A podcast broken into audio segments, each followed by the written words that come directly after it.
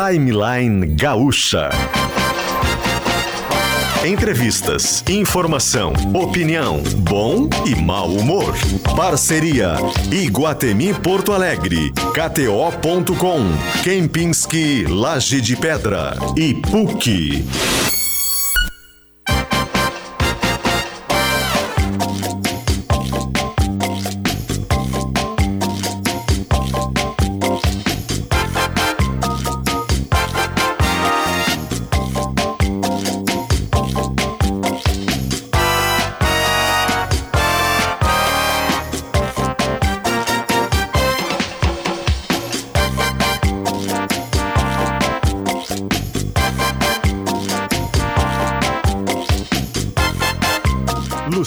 Potter, Kelly Matos e Paulo Germano. 10 horas e 7 minutos, começando mais um Timeline. Sol em Porto Alegre. Brilhando e dando pra gente uma temperatura de 26 graus. Tá um dia Tá Mas no estúdio está menos 47. Eu Tá gosto de assim, tem nuvens, mas são nuvens simpáticas, né? O céu fica instagramável. É, exatamente. É isso, né? Fica bonito, né?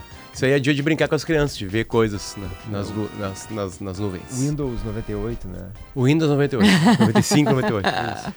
É verdade, é verdade. 10 horas e 7 minutos a gente chega junto com KTO.com, onde a diversão acontece. Kempinski Laje de Pedra, único em todos os sentidos. Pós-graduação PUC, acesse PUC-RS barra pós e faça sua carreira acontecer. E Parador da Figueira Veterana, entrada gratuita e shows ao vivo até 24 de março no Iguatemi. A gente muda o jazz para Facta, empréstimo rápido e fácil. Sempre lembrando que Facta se escreve com C mudo. Bom dia. Bom dia. Como é Olá. estão? Tudo bem? eu Tudo queria bem? perguntar pro Potter, que é um Ai, especialista em vários esportes, é verdade mesmo. Eu tava lendo uma reportagem aqui do Anderson Silva, que é muito preocupado com esse embate. Vai ter uma Uhum. luta, né? Entre o Popó, que é tricampeão mundial, e o Bambam, que era um humorista, um cara forte, enfim, mas nunca foi um pugilista, de fato, um lutador. Teve com o Whindersson já. Primeiro vencedor do BBB, né? Kleber Isso. Bambam. Exatamente, pois eu ia dizer isso, Kelly, que há uma moda, né? De certa forma, em youtubers, influencers, assim, pessoas que não são necessariamente lutadores, é, entrando, assim, nesses desafios que são... Pô, imagina lutar contra o, Que grande assunto, o né? Popó, embora seja um, um- um- veterano, né? Mas o Whindersson fez isso e acho que isso começa nos Estados Unidos, Começou né, nos? Estados Unidos. É, na real. Não, E, é, e aí, o, o- o- só pra concluir, Vai. o Anderson Silva tá muito preocupado, dizendo assim, pô, eu que tenho um histórico de, de pugilismo, treino boxe há muitos anos, não enfrentaria o Popó, porque acho que eu não tô preparado pra isso. Ele vai botar o Bambam nessa... Eu acho preocupante, acho que pode dar um problema sério. E aí te pergunto, não sei se tu tem uma avaliação sobre isso, Potter, que me chamou a atenção, eu tava lendo agora e disse, ah, vou jogar essa peteca aí no colo do Potter. Isso, que, isso, que tu gosta desse é, assunto. Recentemente essa mistura começou quando ah, o Mayweather, né, que é um dos maiores boxers, digamos assim, da história, to- topou, topou enfrentar um cara que fazia MMA. E isso dá muito dinheiro, dá muita audiência, Claro. né? Enfim, e- mas é uma espécie de espetáculo, assim, na real. Porque a técnica mesmo, né? O Popó vai ter que segurar a mão, né? Porque ele sabe Mas o tu acha que poder ele disso. segura mesmo? Claro, é, claro. Os pesos são diferentes, né? Fica muito mais espetáculo que, que vai. passa pouco, muito próximo do ridículo, de alguma maneira, assim, né? É, Mas é um espetáculo, acho que é um show, né? É, assim, isso né? Com atrações. Quase Nos Estados Unidos isso é muito É quase comum. que coreografado. anos 80. É um coreografado. Te lembra do é isso aí. Não é pra tanto, né? Ah, mas é pra- uma- é, não é pra tanto que eles não vão bem- se combinar, né? Eles não vão se combinar, enfim, né? O Whindersson pa- participa de, de torneios já, já, já, já virou, gosta dessa função, enfim. Ele teve uma transformação muito grande no corpo dele, né? E aí ele, dele, por boxe, ele desencadeou isso de, de colocar pra fora, mas é, é um espetáculo. E para quem quer, assim, eu não sei se o- os pugilistas, o Anderson tá preocupado com a saúde, né? Do Kleber Bambam, né? E não com, com o esporte em si, É, tá de alguma maneira, com a né? saúde e com, e com essa onda, né? Essa moda, assim, de gente que não necessariamente tem experiência como pugilista e quer sair brincando de dar soco, né? É, porque a, a grande novidade na- na- na- nas artes, digamos assim, de, de, de enfrentamento corporal foi a mistura, né? O MMA, que é uma sigla para misturar artes marciais, né? Isso foi dominado no Brasil no começo por causa do Isso. jiu-jitsu, né? E os caras misturam muitos, muitos, muitas Técnicas. técnicas, de, né? E aí tem Boxe, momentos. Jiu-jitsu, coisa do judô. Família Grace era muito É. famosa, porque levava os caras pro chão, torcia o braço aqui, o cara Isso. batia e acabava.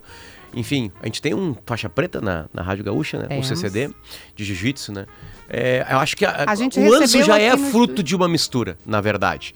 Quando surgiu o MMA, né? É e antes, e a, o UFC é uma liga. Mas quando surgiu o MMA, os caras do boxe, os caras do taekwondo, eles já criticavam. Não, como assim? É, então o Anderson já é fruto de uma de uma Mistura. revolução, né? De alguma maneira. Uhum.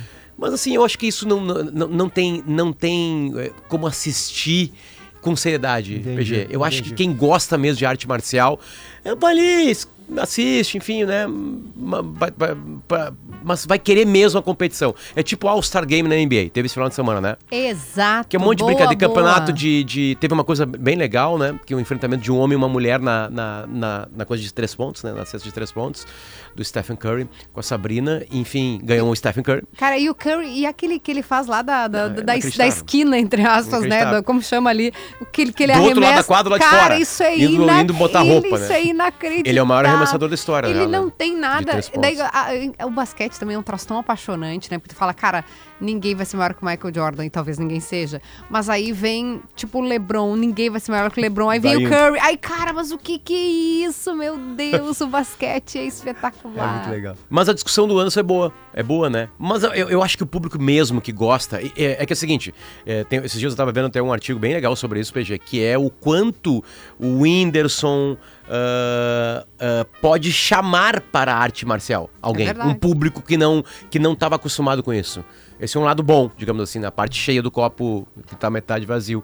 É, e a outra, eu, eu acho que depois de um tempo, assim, isso não, não se torna tão importante. É uma brincadeira. Eu não tenho nenhuma vontade de ver. Ah, Quer dizer, a minha curiosidade é saber o quanto o, um, um- um profissional, ex-profissional no caso, né? Ex- Ex-atleta como o Popó vai segurar a mão né, no Kleber Bambam, porque é uma arma, né? É uma arma. Se entra num, num queixo, acabou. É, Bota o, pra o Anderson né? Silva diz isso. A probabilidade é que o Popó vai ganhar fácil, né? Não existe Claro. nenhuma possibilidade do Bambam conseguir encostar nele. Isso o Anderson Silva dizendo, né? Conhecendo o Popó, o pouco que eu conheço, o Popó precisa de uma mão.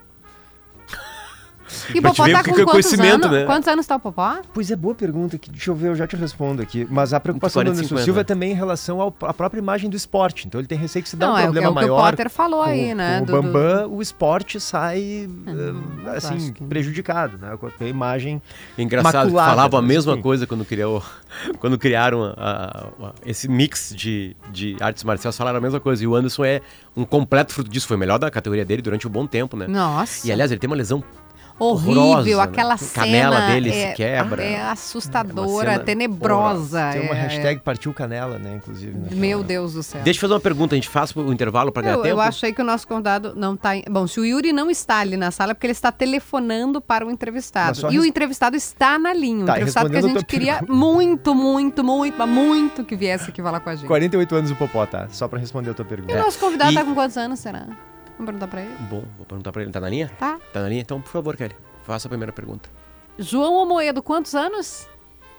Eu, de idade 61. Já, 61. sou de 62. A gente. Não, sabe por quê? Porque a gente estava falando, o PG trouxe para o programa a discussão do. Da luta que vai ter com o Anderson, com o Popó, com o Kleber Bambam, é, esses que não são é, do, do, do esporte, assim, né? Não, não, não vieram, são pessoas com sucesso no entretenimento, como o Whindersson Nunes. E aí eu perguntei quantos anos estava o Popó, para ver qual era o nível de insegurança pro Bambam. E aí chegou aí, 48 anos o Popó. Mas um soco do Popó, mesmo com 48 anos, eu, eu ficaria preocupada com, com um soco. Eu também, eu também ficaria preocupado. Aliás, eh, já que a gente estava falando sobre algum tipo de violência... Ele tá em imagem, gente, Tá em imagem, por favor. gzh.com.br, YouTube de GZH. Eu confesso que eu fiquei esperando a bicicleta atrás, porque numa entrevista na Globo News me chamou a É. atenção. Eu vou te explicar, Kelly. É o seguinte, é que eu mudei, eu tô em obra na, no apartamento e vim para um outro, então a bicicleta tá, tá no outro lá, mas eu continuo tentando pedalar um pouco aí sempre. É, bom, voltando à luta, digamos assim, né? É, O senhor é, é uma das poucas é, pessoas famosas no mundo político brasileiro que tem na- na- no seu currículo o apanhar de todos os lados, digamos assim, né? É. O Partido Novo, quando surge, ele apanha naturalmente da esquerda brasileira, né? Enfim, né? o senhor apanhava da esquerda brasileira. E quando o senhor disse que vai votar no Lula na última eleição, o senhor passa a apanhar da direita brasileira. Né? O Brasil não está definido exatamente em esquerda e direita, apesar de Lula e Bolsonaro terem seus fãs ardorosos. né? Mas é um Eh, país polarizado. É um né? país Claro. polarizado. Aliás, acho que isso está rolando em todos né? os lugares, né? Ou, ou, às vezes é polarizado em duas figuras, ou é polarizado contra uma figura e a favor dela. Né? Mas Enfim, tá né? calcificada a polarização. Exatamente. Tá Como é, calcificado. como é que é apanhar dos dois lados, sendo um político? Bom, primeiro, só para dizer, é um prazer estar aqui com vocês. Muito obrigado pelo convite aí depois da introdução. O, assim, eu, eu quando a gente eu resolvi entrar na, na política, né, é um dos principais objetivos justamente era inovar, trazer gente nova para a política, basear o, o novo em, em ideias, em princípios e valores e não em salvadores da pátria, né? Então, eu acho que infelizmente no Brasil o que aconteceu nos últimos tempos, a gente todo dia tem prova disso. Só nessa última semana a gente teve em relação ao Bolsonaro, todo aquela os eventos é, de montagem do, do que me parece era um golpe e agora no Lula dessa questão toda que a gente pode falar depois é, dessa declaração muito infeliz lá e os seus seguidores simplesmente desprezam totalmente os fatos é, e seguem fiéis àquilo que não faz o menor sentido, né? E eu acho que a gente, dessa forma, não constrói um ambiente saudável para o país, né? Para atrair novas pessoas. Então, eu sempre fui muito na linha, olha, eu vou ser coerente com o que eu acredito. Eu não estou aqui atrás de votos, eu estou aqui é, para realmente ajudar a tentar melhorar o país que a gente vive. E, e isso, no Brasil de hoje, é difícil, porque o que a gente tem são torcidas organizadas, né? De duas É lideranças que têm muitas semelhanças, são líderes populistas, não aceitam, não, não, tem um compromisso com o erro que é impressionante, eles não aceitam voltar atrás. E as pessoas que estão próximas, ao invés de chegarem aí e dizer, olha, isso aqui está errado, isso devia vir desse lado, na verdade endossam. E aí a gente fica nesse processo que um reforça o outro. Quer dizer, só para completar, Kelly, antes de você perguntar, eu acho que essa, esse efeito todo do, do Lula, por exemplo, ajuda ao Bolsonaro. O Bolsonaro foi o principal responsável pela eleição do Lula e vice-versa. A gente fica nessa polarização e não avança como nação, né? Não, a É, impressão que eu tenho é que a gente não consegue sequer argumentar. Primeiro porque ninguém quer se dar o direito de trocar de opinião, aquela opinião está calcificada, e quando a gente fala da polarização, ela extrapola a questão da eleição, né, de quem votou. Ela de- define até, vou usar um exemplo aqui gaúcho, João, que é o seguinte: se você vai no Parcão, você é bolsonarista. Se você vai na Redenção, que é um outro parque aqui, você é petista. Até isso, até se você vai no mercado A, você, se você vai escolher a escola dos filhos, a, a polarização ela tomou de tal forma a gente que a gente não consegue, né, tratar de temas normais ou eh, que seriam ordinários sem com que haja essa divisão que a gente percebia antes que era restrita ou pelo menos circundava o período eleitoral. A gente vai sair disso? A gente consegue sair disso ou a gente está meio que não tem para onde correr? Olha, eu acho que a gente vai conseguir, mas não vai ser fácil, né? A gente está um pouco numa, numa armadilha e, e isso que você falou é importante. Eu acho que tem dois, dois aspectos. Primeiro, se a gente observar, muitas vezes a gente vai para a discussão de temas que não são tão relevantes para o estado que o país está, quer dizer, com tantas milhões de pessoas passando fome, com problemas na saúde, problemas na educação, às vezes a gente se concentra em temas que não são tão relevantes só porque esses temas são temas que dão engajamento. E mesmo a discussão nesses temas ou em temas um pouco mais relevantes, elas são totalmente tomadas, como eu falei, pela, pelas narrativas e, e, e ninguém quer ver os fatos, né? É, então acho que isso é, afasta as pessoas da política, asfa- a- afasta as pessoas do bom debate, né? afasta, afasta as pessoas que querem colocar alguma argumentação racional e a gente fica muito refém é, da- dessas torcidas, sem evoluir, sem poder é, mudar de, de estágio. E acho que isso tem, a gente tem um problema maior, que acho que não é só é, referente ao Brasil, mas que é uma falta de lideranças né, no, no mundo político. E acho que isso é um fenômeno tanto do Brasil quanto, quanto fora. É, então a gente fica patinando nessa, nessa armadilha. Me dá uma certa agonia olhar para frente, por exemplo, a 2026 já está aí, e a gente fala, e aí, como é que a gente vai, vai sair disso? Como é que a gente caminha, né? É, e acho que isso reflete no crescimento, na qualidade de vida das pessoas. Mas, assim, eu acho que a, o, como é que a gente deveria começar a abordar isso, né? É exigir mais participação política das pessoas, especialmente das nossas elites. Acho que as nossas elites no mundo empresarial poderiam ter uma participação, é óbvio, eles têm que se preocupar com os negócios deles, com o dia a dia, mas também com o futuro do país. O que, que a gente quer deixar para o país, para as próximas gerações, né? E eu acho que é, é, a nossa elite é muito ausente desse debate, né? Eu senti muito isso em todo o processo de formação do novo, mesmo na busca depois de, de apoiadores, é, isso não, não, acontece. Então, assim, é, precisamos ver como é que a gente sai disso, mas eu acho que a gente está numa armadilha muito chata. A moeda, mas os próprios atores políticos, assim, mais ao centro, digamos, né, que não estão nem de um lado nem do outro da polarização, será que eles também não são engolidos? A impressão que eu tenho é de que, por exemplo, o senhor eh, foi candidato à presidência em 2018, teve ali uma visibilidade significativa depois que o senhor saiu do Partido Novo.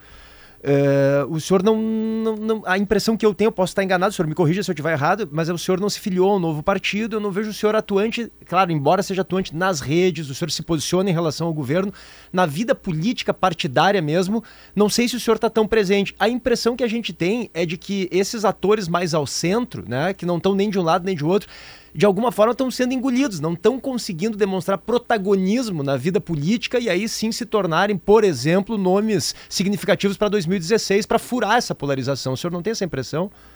Tenho, concordo 100%. Se a gente fizer um pequeno exercício e voltar nas três últimas eleições presidenciais e formos ver quem foram os candidatos das três últimas, quem é que sobrou para concorrer em 2026? Mas eu acho que isso é um processo que vem acontecendo no Brasil. Isso foi até uma das, das nossas motivações lá atrás, em 2010, quando começou a, a ideia para a montagem do novo, que é o seguinte: eu sempre fui do pressuposto que você tem que ter instituições fortes. E a gente no Brasil foi deixando de lado as instituições, foi enfraquecendo, especialmente, acho que esse foi um legado do Bolsonaro de ataque muito forte às instituições, e os próprios partidos se perdendo. Né? O próprio Novo, que tinha essa, essa ideia original de ser uma instituição, hoje é uma legenda para trazer pessoas para se candidatarem, muito voltado para o bolsonarismo. Então, quando você me pergunta isso, eu, eu, concordo com a avaliação, mas quando eu olho assim para o lado e falo, ah, mas se você quisesse sair, ter uma vida pública ativa na política, em que partido você consegue se identificar? Com nenhum, porque os partidos hoje são simplesmente é, legendas para para colocar o máximo de pessoas possível, especialmente na, na Câmara Federal, para conseguir o quê? Fundo partidário, fundo eleitoral e emendas parlamentares. Com isso, a chance de alternância de poder fica muito menor, porque afinal de contas essa turma tem bilhões e bilhões para se manterem lá, não há nenhuma limitação à reeleição é, e num ambiente muito pouco propício para ideias novas, onde você tem que ir ou para uma corrente bolsonarista ou para uma corrente petista. Quando você sai desse, desses dois, fica totalmente irrelevante. Né? Não, é, não é fica totalmente relevante, mas não está na massa. Então, é, é, um processo assim, eu, por isso que eu, eu acabo apanhando dos dois lados, porque eu acho que a gente tem que traçar um campo no meio. Quando a gente, inclusive, eu acho que é um, um, um fator interessante hoje, muita gente discute, ah, quem, quem vão ser os competidores do PT? Vocês podem notar que todos os competidores do PT são aqueles que, de alguma forma, estão buscando o legado do Bolsonaro, né? Só que, justamente, o que a gente não quer, eu, pelo menos como cidadão, tudo que eu não quero é o legado do Bolsonaro. Então, como é que eu posso ter, para substituir o PT, alguém que, como princípio, a primeira coisa que busca é o legado bolsonarista? Né? Então, a gente está numa dinâmica que realmente nos colocou numa armadilha. É, e aí eu acho que é, é, o questionamento que você faz. Como é que a gente faz para reverter esse processo, né? E aí eu acho que tem que ser participação política, criação de instituições, fortalecimento das instituições e exposição de novas lideranças para o mundo público. Ah. Agora, não é um cenário fácil, nem é uma coisa que eu consigo ver no, no curto prazo acontecendo, né? O que, o que eu acho muito triste para o país, porque eu acho que disso que vai depender para a gente justamente melhorar a produtividade, gerar renda, melhorar a vida dos brasileiros.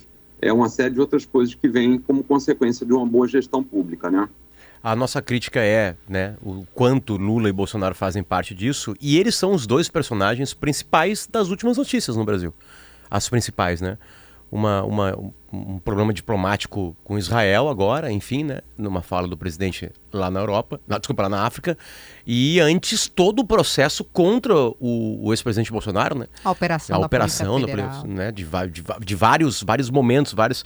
É, é, é inevitável a gente não, não conversar com o senhor sobre isso, assim, né? De, sei lá, de buscar um pouco. O senhor, o senhor conseguiu unir essas duas broncas numa resposta só? Né? É, o quanto pode atrapalhar o Brasil uma fala do presidente Lula, né? O, e, e- e o quanto o Brasil pode melhorar ou piorar num processo que pode colocar na cadeia um ex-presidente, enfim. Como é que o senhor. Aí eu tô falando do Bolsonaro, enfim, como é que o senhor vê esses dois, essas últimas semanas? É, assim, o que, que aconteceu, né? É interessante isso, né? Porque a, a minha visão é que a operação deflagrada lá pela Polícia Federal e as investigações tinham provas muito robustas que a gente estava num processo de montagem do golpe. Eu até fico me perguntando se aquele não é um processo onde você faz manifestações, chama as Forças Armadas para participar, faz uma minuta de golpe, se aquilo não era uma, um, um, procedimento de montagem do golpe, o que seria, né? Então, eu acho que a gente vai caminhar nas investigações, nos depoimentos, mas acho que o material foi muito bem, bem montado e ali tem indícios muito fortes de que, de fato, havia todo um planejamento de golpe e que Bolsonaro, muito provavelmente, se fosse eleito, reeleito em 2022, é, em 2026, se não tivesse chance, teria aí uma, uma probabilidade muito alta de, de colocar um regime autocrático aqui no Brasil. Então, Foi por isso que o senhor votou no Lula? Foi, por, foi única e exclusivamente por isso que eu votei no Lula. Eu discordo totalmente das práticas do PT, é, das ideias retrógradas do PT, da forma como o Lula se coloca num, num discurso muito populista é, e até um certo dia, até um certo deslumbramento nesse terceiro mandato, né? É, a prova, esse evento de Israel é prova disso, quer dizer, mas é, naquele momento, na minha avaliação, o principal era a gente poder ter a, a opção de continuar a criticar e de continuar a ter processos democráticos é, acontecendo ao longo do, do, tempo no país. Né? Esse, esse era a prioridade. Então não tinha como não votar e não declarar o voto no, no Lula. Né? É, então acho que aconteceu tudo isso com o Bolsonaro. E, em tese, essa semana, a gente deveria estar acompanhando o desenrolar dessas investigações, vendo os avanços que a gente está tendo eventuais na, na economia e aí, e aí duas coisas interessantes, quer dizer, a base aliada do Bolsonaro, apesar de todas essas evidências, diz que não, que nada aconteceu, que é simplesmente uma perseguição, e Bolsonaro ainda chama uma manifestação de rua que, no meu entender, no fundo é uma tentativa de pressionar o judiciário. Ele não tem argumentos, não tem provas é, concretas para se defender, e aí promove o, o, a defesa da democracia, né? alguém que nunca foi é, muito preocupado com a democracia, justamente para criar um, um, uma pressão no, no, judiciário. Esse era um caminhamento que a gente estava tendo, vamos dizer, nas notícias. Aí o Lula, de uma hora para outra, e com esse apoio é, de total falta de bom senso, eu entendo, do, da turma bolsonarista. E aí o Lula, de uma hora para outra, faz uma declaração absurda, quer dizer, vai lá fora, não condena o assassinato do líder russo lá, do Alexis Natali, o Bolsonaro também, não, o outro grande líder brasileiro também ficou omisso, não falou nada, e fala um absurdo é, comparando os ataques a Gaza com o Holocausto. Né? Ao invés de pedir desculpas, que seria o razoável, ele simplesmente dobra a aposta. Ao dobrar a aposta, o que, que ele faz? Ele fortalece o bolsonarismo às vésperas de uma manifestação, né? Ele é, ajuda um líder que tem problemas lá em Israel, que é Netanyahu, é, ele faz com que alguns deputados, com uma, uma, argumentação muito fraca e de forma, no meu entender, muito oportunista, que ficaram calados em relação ao Bolsonaro, pretendam abrir um processo de impeachment contra ele, e ele simplesmente não salva, obviamente, nenhuma vida em Gaza. Né? E mesmo assim ele dobra a aposta, e os seus seguidores, ao invés de dizer, presidente, está errado, olha, 90% da, das citações nas redes sociais estão dizendo que houve um erro na, na sua manifestação senhor está desprezando a história. O Holocausto foi outro, um negócio totalmente diferente disso. Não dá, não pode se usar Hitler como comparação de nada. É, e ele não, ele dobra a aposta, cria uma crise e amplia uma crise diplomática. Por quê? Quer dizer, basicamente por falta de bom senso, por falta de humildade para reconhecer os erros. Então a gente fica pulando de, uma, de, uma, de um cenário para o outro e sem evoluir. Quer dizer, de novo, os grandes problemas brasileiros vão ficando de lado e a gente fica discutindo uma crise criada única e exclusivamente por uma declaração infeliz do presidente. Uhum. Né? É, então é um cenário realmente difícil e, e, os dois agem muito parecidos. Né?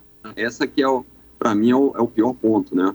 Tanto Lula quanto Bolsonaro, os grandes líderes, e aí a gente não tem no cenário político brasileiro uma, uma terceira, uma terceira via.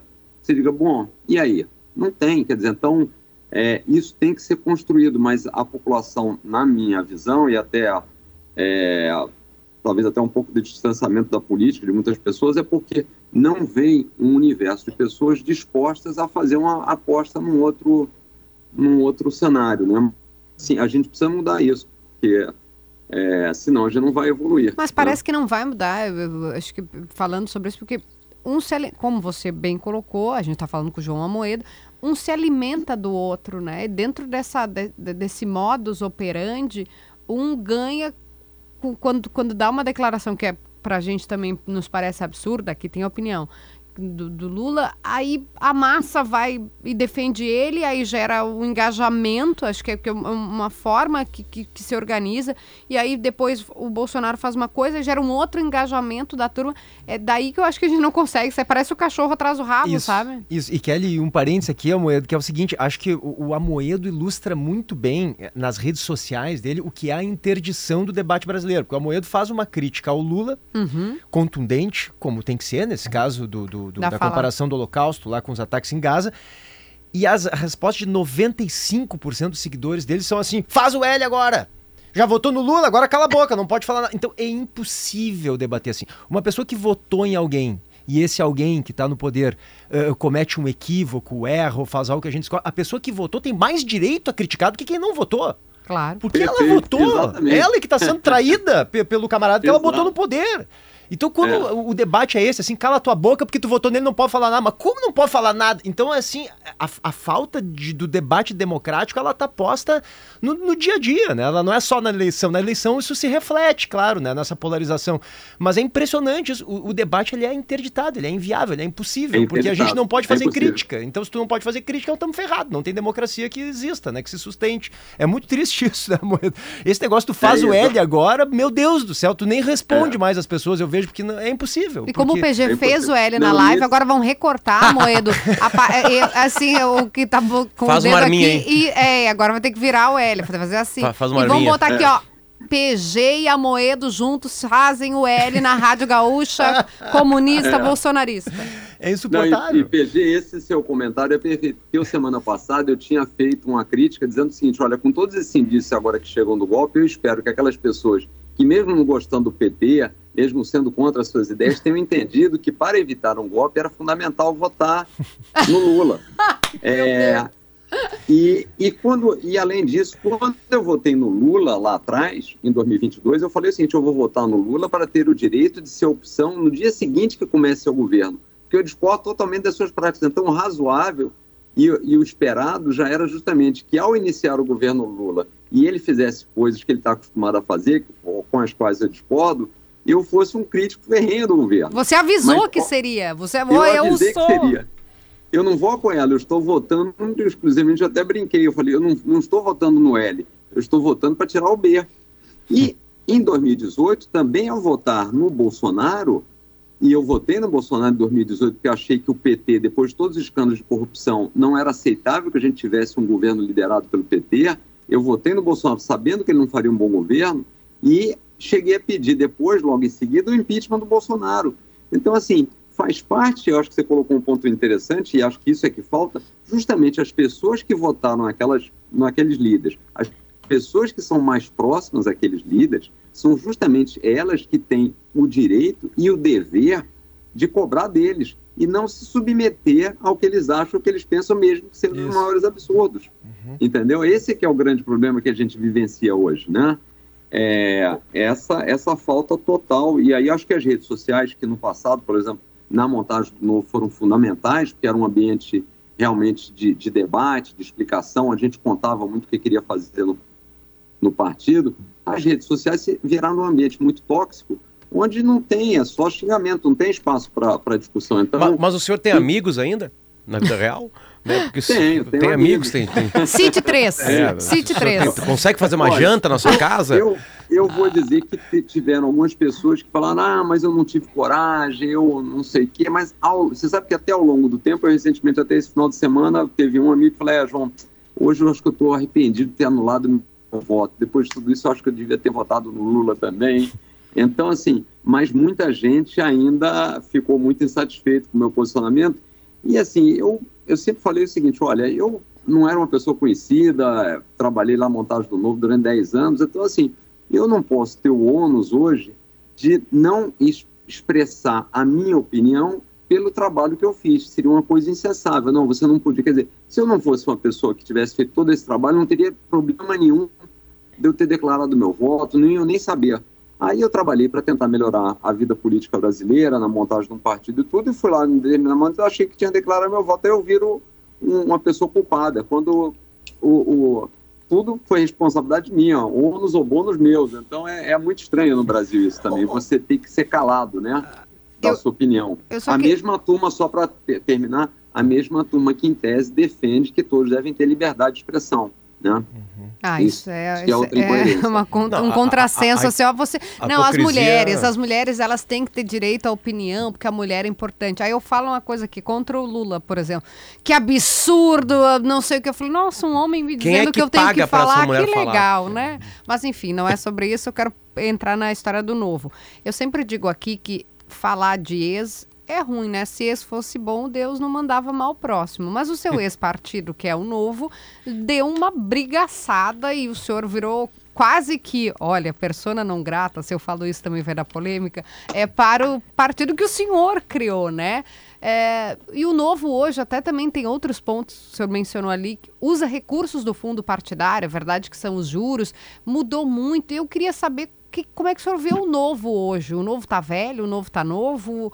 É, ex, é, ex-bom é ex-aniquilado, de fato? O senhor, qual é, a sua Kelly, relação? assim, É, eu, eu hoje não tenho nenhuma relação com o partido, né? Eu me desfilei lá em novembro do, de 2022 e o novo hoje é muito diferente da proposta original que a gente começou a desenvolver em 2010, final de 2010, fez a fundação em 2011, né? E o que estava por trás rapidamente da proposta do novo? A ideia era nós precisamos melhorar o Brasil, precisamos melhorar a vida do cidadão. Como é que a gente faz isso? A gente tem que fazer isso pela política. Como é que a gente faz isso na política? Com uma instituição forte. Por quê? A gente não quer ter salvadores da pátria, a gente quer ter uma instituição que demore durante muitos anos e que, pela marca que ela constrói, pelos seus princípios e valores, possa atrair novas lideranças para a vida pública, para mudar o nosso modelo de Estado e ter um modelo de Estado que entregue mais para o cidadão, apesar de, apesar de que, afinal de contas, a gente paga muito imposto e recebe muito pouco. Dentro Tá de uma certo? ideologia liberal, né, Moedo? Que o- Dentro de uma ideologia liberal, e aí por que ideologia liberal? Foi o que a gente, ao ver o- o- os,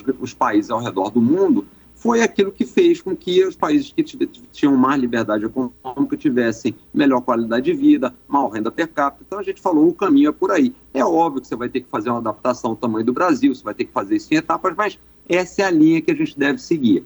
E o novo, como instituição, é, como qualquer instituição pública, desculpa, como qualquer instituição é, privada que é viável, ele tem que ter qual é o freio de uma instituição, o que, que faz ela crescer ou ela diminuir? O serviço que ela entrega, porque é do serviço que ela entrega que ela recebe anunciante, que ela vende seus produtos, então é da qualidade do serviço que ela entrega que ela sobrevive. E justamente isso faz com que ela ande no, no caminho certo. Então a gente disse, bom, nós não devemos usar dinheiro público, porque primeiro não é moral. Dinheiro público que deveria estar na saúde, segurança e educação está indo para partido político. E segundo, que essa é uma ferramenta, quando você tem é, contribuições voluntárias, é uma ferramenta que você pode avaliar se você está indo na direção correta ou não. Se os seus assinantes deixarem de existir numa revista, você quebra. O que, que aconteceu? A sua li- linha editorial mudou. Você... Então, isso era a nossa ideia com a visão de longo prazo. Né? É, e isso tudo desapareceu no novo de hoje.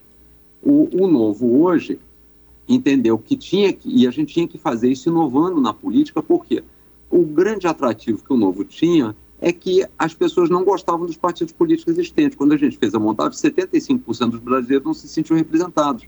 E realmente, até hoje, o número é mais ou menos por aí. Então, esse era o nosso gancho. Quer dizer, vamos fazer algo diferente para poder atrair gente nova.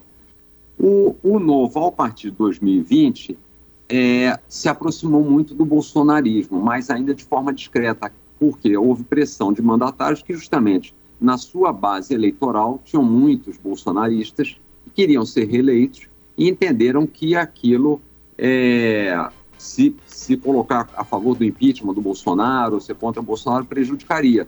Né?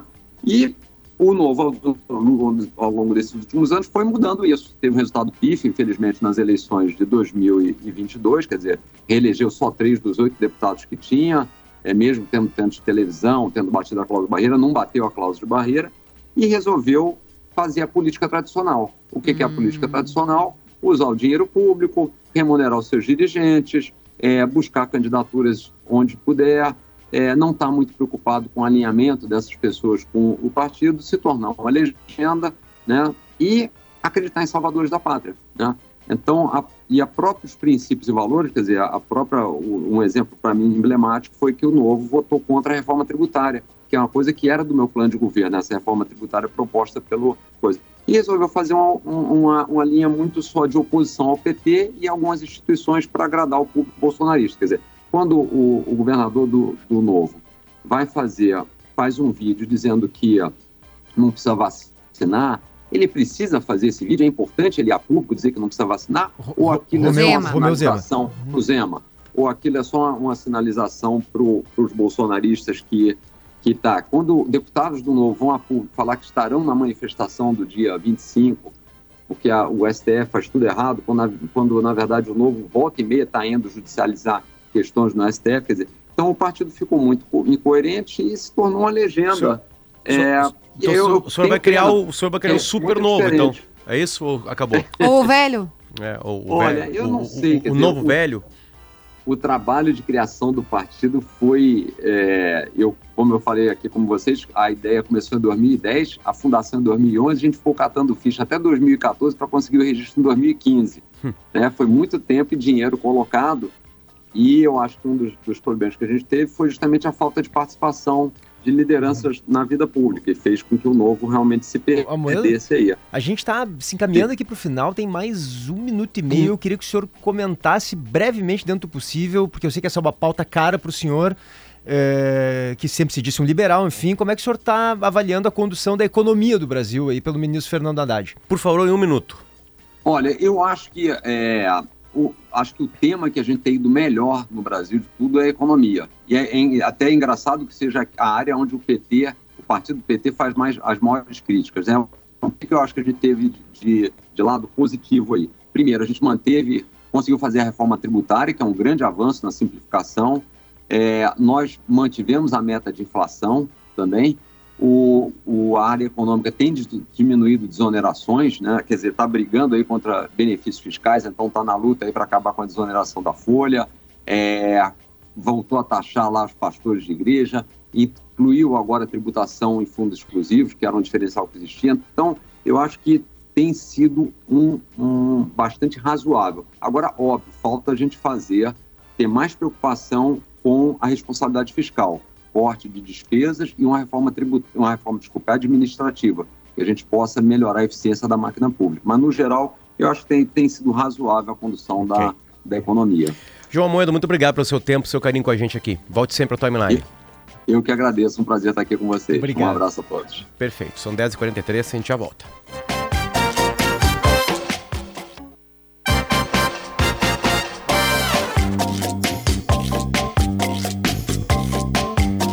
Dez horas e 47 minutos. Este aqui é o Timeline que volta junto com Iguatemi, com KTO.com, com Kempinski Laje de Pedra e, com, e com pós-graduação PUC. A gente vai com Ian Tâmbara, que infelizmente vai trazer pra gente uma, uma coisa não tão agradável, enfim, né? Muito Ian. triste. Oi, Potter, bom dia a ti, bom dia a todos. Falamos hoje aqui de Torres, no litoral norte gaúcho, porque hoje, dia 20 de fevereiro, eh, está se completando um ano da queda da ponte Pêncil, que liga, ligava Torres a Passo de Torres em Santa Catarina, durante uma madrugada que naquele dia era ainda de carnaval, final de festa, ali por volta das 3 horas da manhã, quando jovens estavam voltando de Passo de Torres de volta para Torres, quando a ponte cedeu, dezenas ficaram feridos, um deles acabou se afogando e dois dias depois foi encontrado morto Brian Grande, de 20 anos, jovem que era natural de Caxias do Sul e morava aqui em Torres. Para a gente trazer só um resumo antes de conversar com a mãe do Brian que está aqui com a gente, é só para trazer um resumo em relação à responsabilização desse caso. Né? A gente trouxe mais cedo na atualidade que o caso criminal por parte de Torres já foi encerrado, ninguém foi apontado como responsável. O caso, em, em breve resumo, trouxe o apontamento de que a manutenção era responsabilidade de Passo de Torres. Em Passo de Torres, nós estivemos hoje na delegacia de polícia do município e lá está sendo concluída as a, a duas, na verdade, estão sendo concluídas as duas últimas oitivas que vão ser enviadas para o Ministério Público de uma investigação que também criminalmente já foi encerrada, também ninguém vai ser indiciado pela polícia, porém o Ministério Público ainda pede elementos que faltavam, por exemplo, prefeito, secretário de Passo de Torres não tinham sido ouvidos no inquérito criminal criminal. Então eles tiveram que ser ouvidos e quem sabe ainda possa haver algum tipo de denúncia, algo que que elabore, né, que comprove algum apontamento que o MP possa denunciar, mas isso ainda é incerto. Até lá, nós não temos nenhum responsabilizado um ano depois. E aí chegamos à casa da Cristiane dos Santos, mãe do Brian, que foi a única vítima fatal neste caso, neste incidente. E a gente falava aqui, né, Cristiane, é, o sentimento de um ano depois, uh, claro, a família é, tem a ferida ainda, mas é mais difícil ainda quando se observa essa falta de responsabilização de um espaço público que acabou tirando a vida do teu filho e que até agora não, não se tem resposta, né? É, é, é difícil mesmo, porque é muita negligência, sabe? Muito descaso. E eu acredito que, que Deus vai, vai iluminar a justiça para, para que seja feita a justiça pela morte do meu filho, porque eles eles não estão nem aí. Eles estão continuando na vidinha deles, no mundinho deles, como se nada tivesse acontecido. Hoje estão lá puxando os cabos da nova ponte. Sim. E tinha que ser justo hoje. Para eles não é nada, né? Mas para mim, isso aí é cutucar uma ferida que está aberta, sangrando. E eles nunca me procuraram. O pessoal do passo, ninguém me procurou, ninguém até hoje, nada, sabe? Uhum. E o descaso é total. É, e esse, esse apontamento que a Cristiane faz é importante, né? A, a obra de reconstrução da ponte, ela começou lá no final de dezembro, mas ela teve que ficar embargada porque uh, foi iniciada sem autorização da Marinha e coincidentemente, né, retornou ontem, como ela está falando, hoje pela manhã nós estivemos lá, justamente quando completa-se um ano uh, do caso, os cabos estão voltando a ser içados. É, o Brian trabalhava já, né? Mesmo sendo jovem, estava trabalhando, ajudava a família. Ele tinha, você tinha, tem oito filhos, né? É, sete filhos. É, era um ajudante da família, não tinha o pai presente, então precisava ajudar também dentro de casa. Como é que vocês estão se virando sem ele também nesse ponto? A gente ficou até começar a temporada só em questão de ajuda, sabe? Tipo, eu recebo o, o Bolsa Família e o, agora que minha filha se separou, mas ela estava namorando, dele, o namorado dela ajudou bastante também. E a gente sempre se dividiu tudo. É, sempre todos, a, a, gente tem um grupo, ainda a gente tem um grupo da família no WhatsApp e sempre era tudo dividido, tudo. E o Brian sempre ajudou.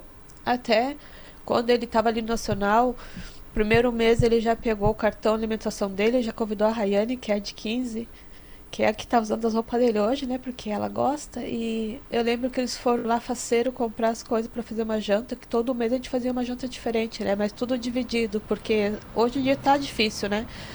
E daí eu parei de trabalhar, o Brian não tá mais aqui, então são dois salários que, que diminuiu, né? E a gente tem toda uma rotina igual, a vida não parou, e, mas tá bem difícil, bem complicado. Eu tive que pedir muita ajuda, assim. É, alguma assistência psicológica foi oferecida pelas prefeituras dos municípios, por alguma entidade? Uh, só lá na beira do rio. Uh, de... Durante bu as buscas aí. Isso. E depois, quando eu procurei ajuda, que eu pedi, que eu pedi se podia vir na minha casa, não, ninguém apareceu. Eu, dois meses atrás, eu fui no CAPS porque eu estava muito mal, assim, estava numa crise, assim, que eu não estava mais conseguindo me aguentar. Só que eu tinha que fazer a revisão, daí fui bem atendida, tudo. Só que eu tinha que voltar em, dois, em 30 dias, já fazer dois meses, eu não consegui voltar ainda, sabe? Porque tudo que a gente ia fazer, eu tô sem força, eu tô esgotada, eu tô exausta, sabe? Aí tem o nenê, que depende de mim 24 horas e. Mas se eu for lá, eu sei que eles vão me atender bem, mas me procurar, ninguém me procura. Tá aí, pessoal. Yeah. Essa... Yeah. Ela, digam, ela nos digam. ouve? A gente, uh, de, Não, mas a gente pode, pode colocar aqui para Ou posso repassar, vocês é, que sabem. Passa, por favor, só para a gente tá poder. Tá uhum. fica o, o fone compartilhado né, entre vocês ali para ouvir um pertinho do outro. É. Tá ouvindo vocês, eu, eu só Cristiane. queria é, dizer para ti, Cristiane, que a gente queria te dar um abraço muito apertado. Sim. Muito, muito apertado. É, é muito difícil toda vez que esse programa ouve um pai ou ouve uma mãe. Nós ouvimos recentemente o pai daquela moça que morreu um feminicídio, é, Montenegro, né? É muito difícil não se colocar no teu lugar. E não tem dor maior do que uma mãe perder um filho. Não tem nada que chegue no, no, na intensidade dessa dor. Então a gente queria te dar um abraço muito apertado, te dizer que da nossa parte nós seguiremos cobrando as autoridades, que eu espero que exista uma autoridade sensível que esteja ouvindo esse programa e que possa dar uma resposta, seja de responsabilização ou seja desse serviço de atendimento psicológico que tu precisa por algo que não foi culpa tua, não foi culpa do teu filho, foi o Estado, o poder público que não conseguiu fazer o seu dever de resguardar a segurança de uma pessoa, né, de um jovem que tinha muitos sonhos pela frente. Eu só queria poder te dizer isso, te dizer que da, das melhores energias e do carinho que a gente queria te mandar em meu nome, do Potter, do PG, e eu tenho certeza absoluta de todos os ouvintes, nada vai tirar essa tua dor e a gente não convive, não passa, né? A gente convive apesar da dor, a gente cresce em volta do luto e te dizer esse carinho é nosso e essa cobrança seguirá sendo feita aqui. Obrigada por topar conversar com a gente, obrigada por fazer essa homenagem ao teu filho nesse dia que é tão emblemático, que é tão difícil. E acho que o Potter, nós estávamos conversando aqui, Não, e né? Cristiane, a- a- e ainda tem, a- além da chaga né, emocional completa, né, ainda tem o problema financeiro. A audiência pediu e a gente queria que tu pudesse passar pra gente um Pix pra gente, pelo menos a audiência da Gaúcha, te ajudar nesse lado financeiro, né? Tu tá com uma criança muito pequenininha, que depende de ti, né? Mais os outros filhos, enfim. Tu poderia passar esse Pix pra, pra audiência da Rádio Gaúcha que ela tá pedindo, que ela quer te ajudar pelo menos nessa parte? Obrigada pelo carinho. Sabe que essa madrugada uma moça que era, me conhece, né, e conheceu o Brian, ela me passou umas mensagens tão tão boa, tão que assim que me iluminou bastante essa noite, porque eu não consigo dormir. Na verdade, eu não consigo dormir. Eu não consigo. Eu tô todo dia levantando porque eu tenho meu filho que vai fazer três anos que depende de mim. Meus outros filhos. Mas eu por mim. Tô cansada, tô exausta, gente. Muito. Eu não queria demonstrar isso pra ninguém porque ninguém sente mesmo o que eu tô sentindo. O que é a força que eu tenho que ter. Mas obrigada mesmo por tudo. Essas mensagens, essas palavras, sim, fortalecem bastante. Duro, duro pra gente ouvir, Cristiane. É, é muito duro, muito duro mesmo. A gente lamenta muito, Cristiane? lamenta muito. Tu tem o Pix pra passar pra gente? Agora sim. Se, tu- se tu tiver na mão, pode ser agora. É, eu tenho meu CPF. Vamos lá. Pode é falar. 833. Desculpa, Ai, desculpa, o pode- paninho, tá? imagina. Pode repetir, por favor, Cristiane? 833 7878 2072. 833-7878-2072. Isso é uma maneira que a gente Isso. vai, que a audiência da Gaúcha vai te ajudar nesse momento com aquilo que a gente consegue te ajudar de uma maneira prática. Muito obrigado por uma, ah, deixar a gente entrar na tua casa pra gente contar essa história, que é uma história triste sim, mas que as pessoas precisam saber. Tá? Toda a força do mundo e um beijo em todo mundo que tá aí contigo, tá? Obrigada. Obrigado, Ian, por fazer essa ponte com a gente. O timeline de hoje acaba agora. Timeline Gaúcha. Entrevistas, informação, opinião, bom e mau humor. Parceria Iguatemi Porto Alegre, KTO.com, Kempinski Laje de Pedra e PUC.